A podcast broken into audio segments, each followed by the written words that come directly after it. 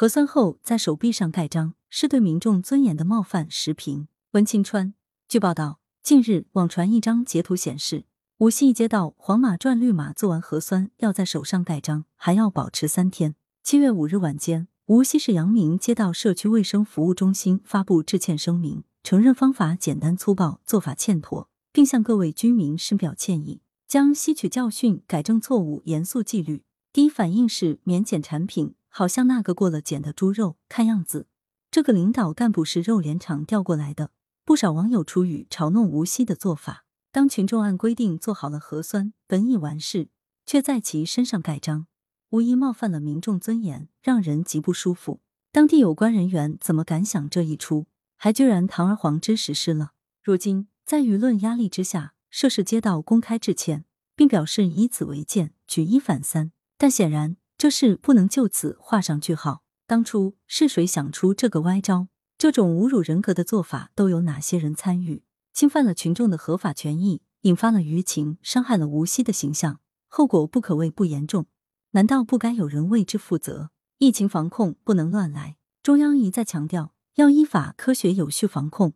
疫情防控越是到最吃劲的时候，越要坚持依法防控，在法治轨道上统筹推进各项防控工作，保障疫情防控工作顺利开展。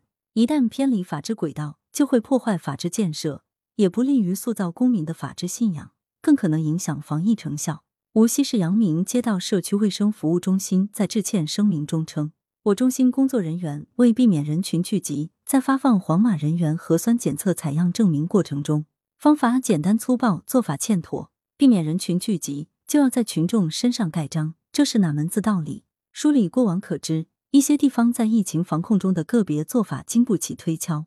说到底，这是不尊重法治的体现，也是缺乏应有敬畏的体现。疫情防控是有必要的，但不能打着旗号膨胀权力，于法无据，于情于理都说不通，却粗暴推进。这事还发生在经济较为发达的地区，尤其让人悲哀。经济发达更应该尊崇法治，更应该涵养文明，也更应该全方位呵护公民的各项权利，而不是相反。同时，每个公民都应该对这种侵犯自身权利的不合法行为说不，像盖章这种行为就应该抵制。习近平总书记曾强调，各级领导干部要带头依法办事，带头遵守法律，对宪法和法律保持敬畏之心，牢固确立法律红线不能触碰、法律底线不能逾越的观念。无锡这个街道挑战法律，也反衬当地的公职人员乃至一些领导干部没有做到带头尊崇法治、敬畏法律。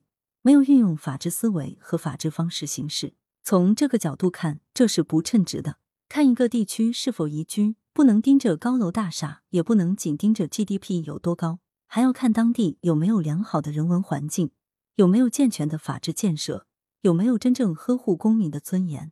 从这个角度看，无锡这起盖章事件值得当地深思并彻底复查。作者是北京知名时事评论员，来源：羊城晚报羊城派。责编：付明图，王俊杰。